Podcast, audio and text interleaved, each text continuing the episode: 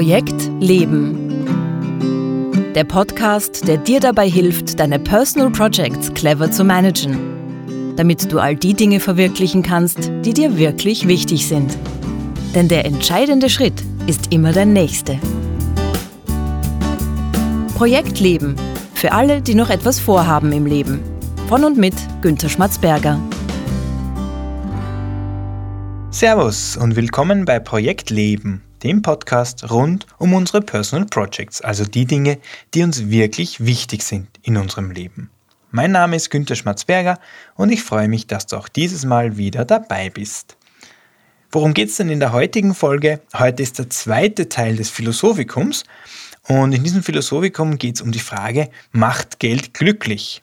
Im ersten Teil habe ich ja schon über die Glücksstelle berichtet und davon, dass man sich Glück tatsächlich kaufen kann, wenn auch nur kurzfristig. Heute möchte ich einen Schritt weitergehen und euch von einem wissenschaftlichen Artikel berichten, der sich genau mit dieser Frage auch beschäftigt, nämlich wie sollen wir unser Geld ausgeben, damit es uns maximal glücklich macht. Also eine Antwort auf die Frage, macht Geld glücklich aus dem Sinn der Wissenschaft, genauer gesagt aus der Sicht der Psychologie. Und diese wissenschaftlichen Erkenntnisse haben auch ganz interessante Konsequenzen für unsere Personal Projects, wie wir dann am Ende der Folge sehen werden. Aber zuerst mal, was ist das für ein Artikel und was müssen wir dazu wissen? Der Artikel stammt aus dem Jahr 2011 und wurde von drei amerikanischen Psychologinnen und Psychologen geschrieben. Der englische Originaltitel lautet sehr vielsagend If money doesn't make you happy, you probably are not spending it right. Also wenn dich Geld nicht glücklich macht, dann gibst du es wahrscheinlich nicht richtig aus. Einer der Autoren, und das ist ganz interessant, ist Daniel Gilbert. Daniel Gilbert ist auch der Autor des Buchs Ins Glück stolpern. Im Original heißt das Buch Stumbling on Happiness. Und das kann ich sehr empfehlen. Das ist wirklich ein interessantes Buch, in dem geht es nämlich im Grunde darum, dass wir bei vielen Dingen, von denen wir glauben, dass sie uns glücklich machen würden, in Wirklichkeit vollkommen daneben liegen und unser Glück in Wirklichkeit von scheinbar überraschenden und unscheinbaren Dingen abhängt. Wie gesagt, sehr empfohlen dieses Buch, aber nicht heute Gegenstand dieser Folge. Jedenfalls in dem Artikel, von dem ich heute spreche, gehen die Autoren von folgender Überlegung aus.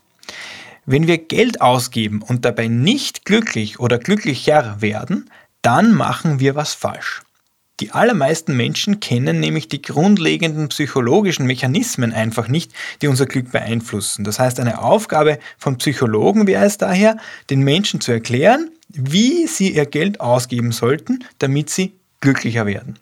Und genau das versuchen die drei Autoren zu machen in diesem Artikel und sie formulieren dazu acht Prinzipien, nämlich aus psychologischer Sicht beschriebene Prinzipien, wie wir unser Geld richtig ausgeben sollen.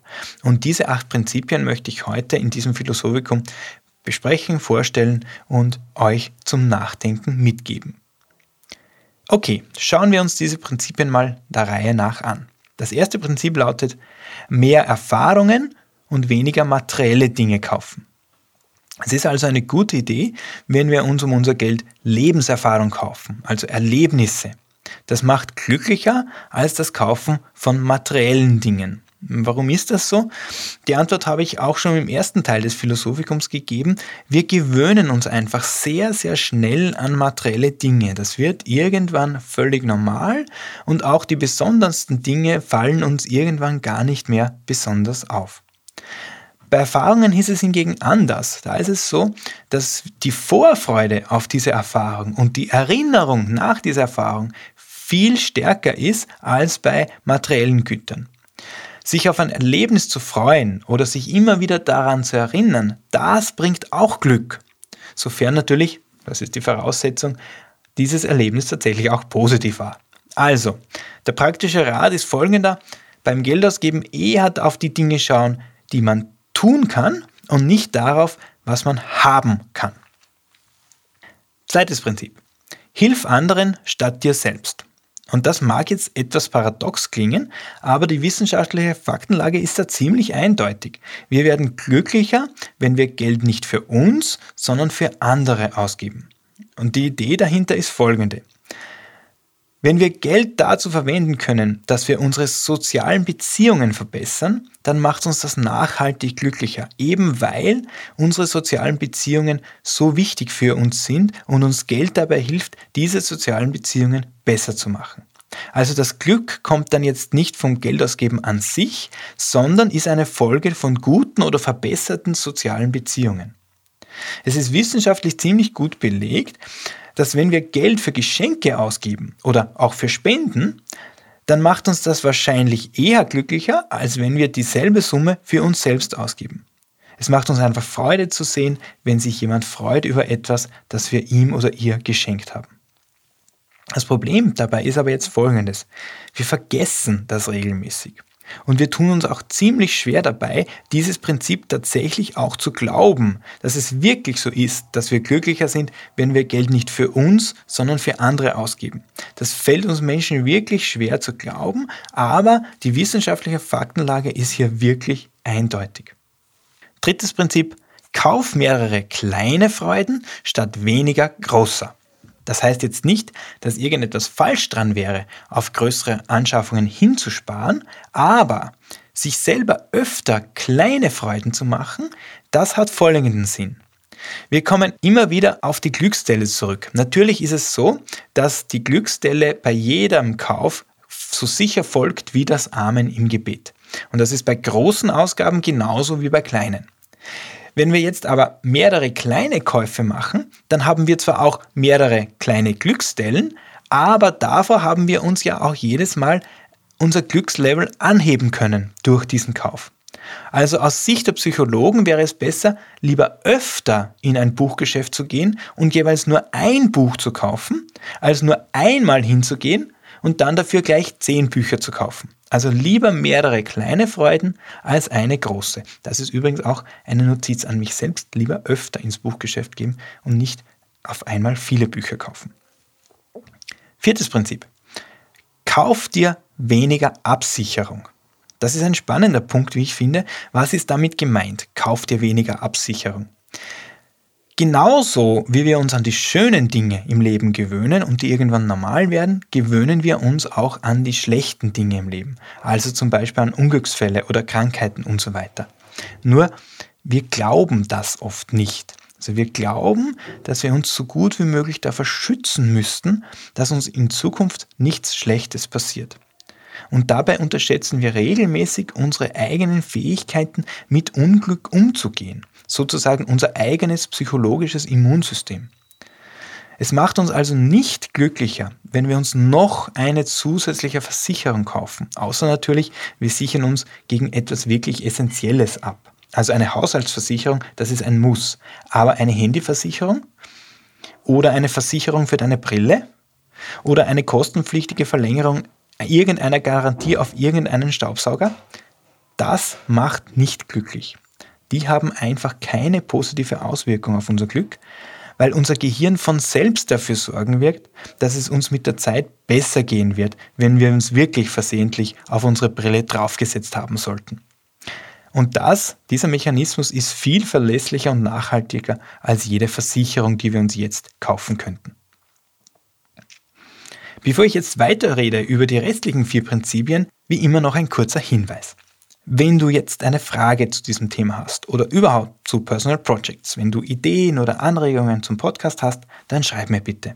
Schreib mir bitte an post.projekt-leben.jetzt. Ich antworte sehr, sehr gerne.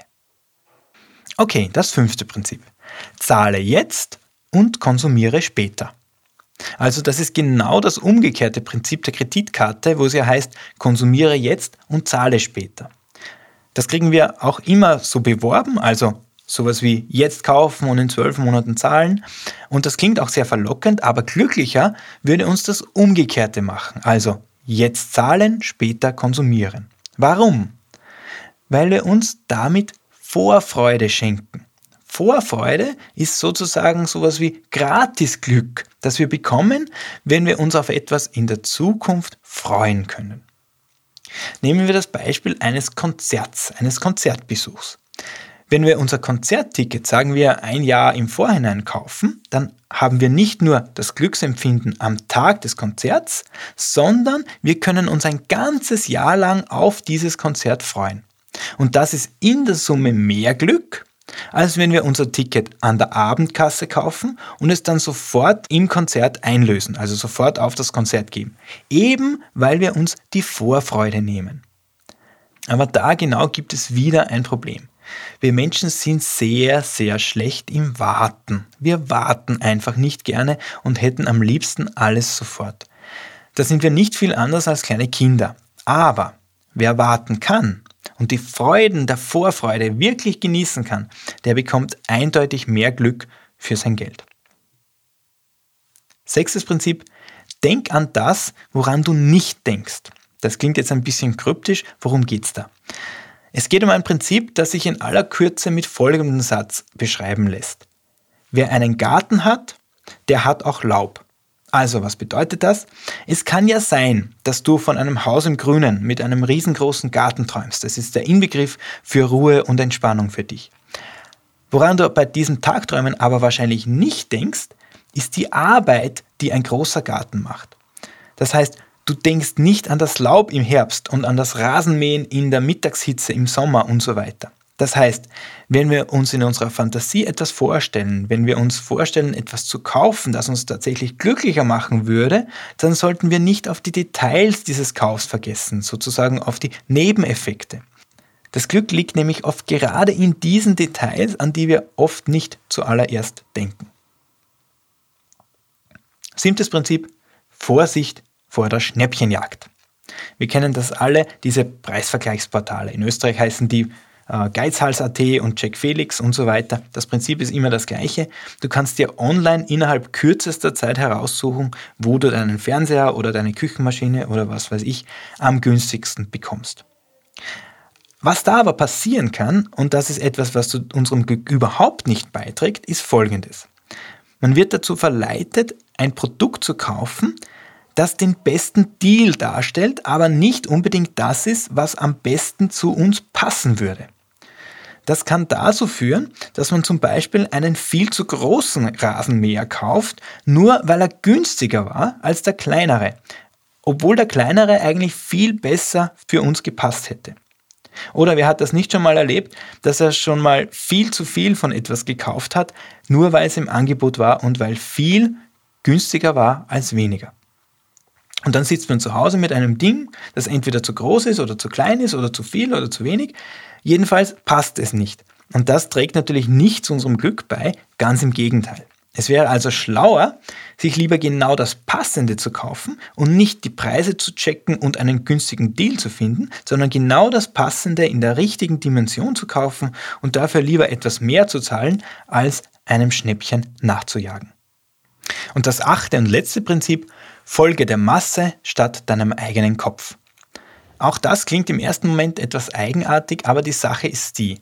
Die Forschung zeigt, und das auch sehr eindeutig, dass der beste Weg herauszufinden, ob einem etwas gefällt, jener ist, zu schauen, ob es anderen gefallen hat.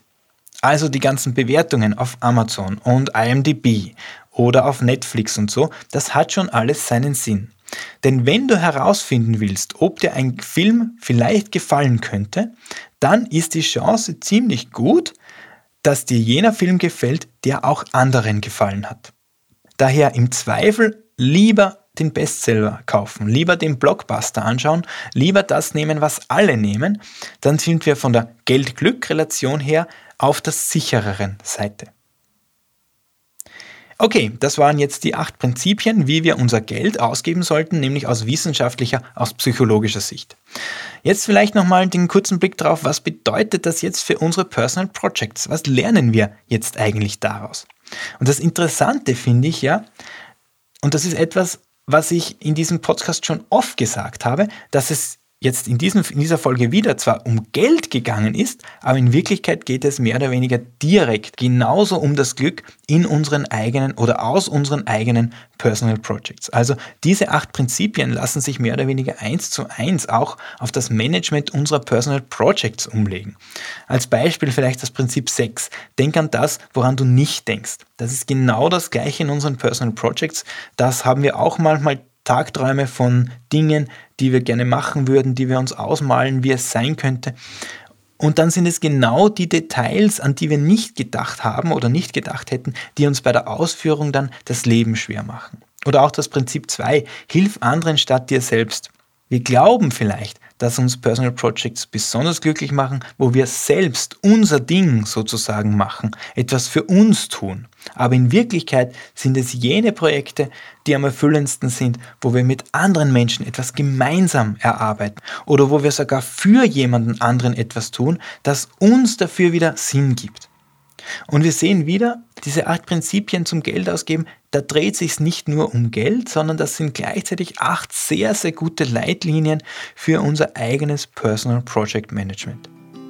Und das ist eigentlich schon sehr spannend, dieser Zusammenhang, oder? Und das war's auch schon wieder für heute vom Projekt Leben. Wenn du jetzt ein oder zwei Inspirationen aus diesen acht Prinzipien bekommen hast, wie man psychologisch richtig sein Geld ausgibt, dann hat sich dieser Podcast auch schon wieder gelohnt. Alle Links und Infos zu dieser Folge findest du wie immer auf den Show Notes unter www.projekt-leben.jetzt. Auf dieser Webseite kannst du dich auch in den Projekt Leben Newsletter eintragen. Der Newsletter versorgt dich laufend mit allem Wichtigen rund um den Podcast. In der nächsten Folge gibt es dann einen Buchclub mit meinem Co-Moderator Martin Schmidt. Wir sprechen über das Buch Der reichste Mann von Babylon von George Samuel Clayson. Ich würde mich freuen, wenn du auch nächste Woche wieder dabei bist. Danke fürs Zuhören und alles Gute für deine Personal Projects.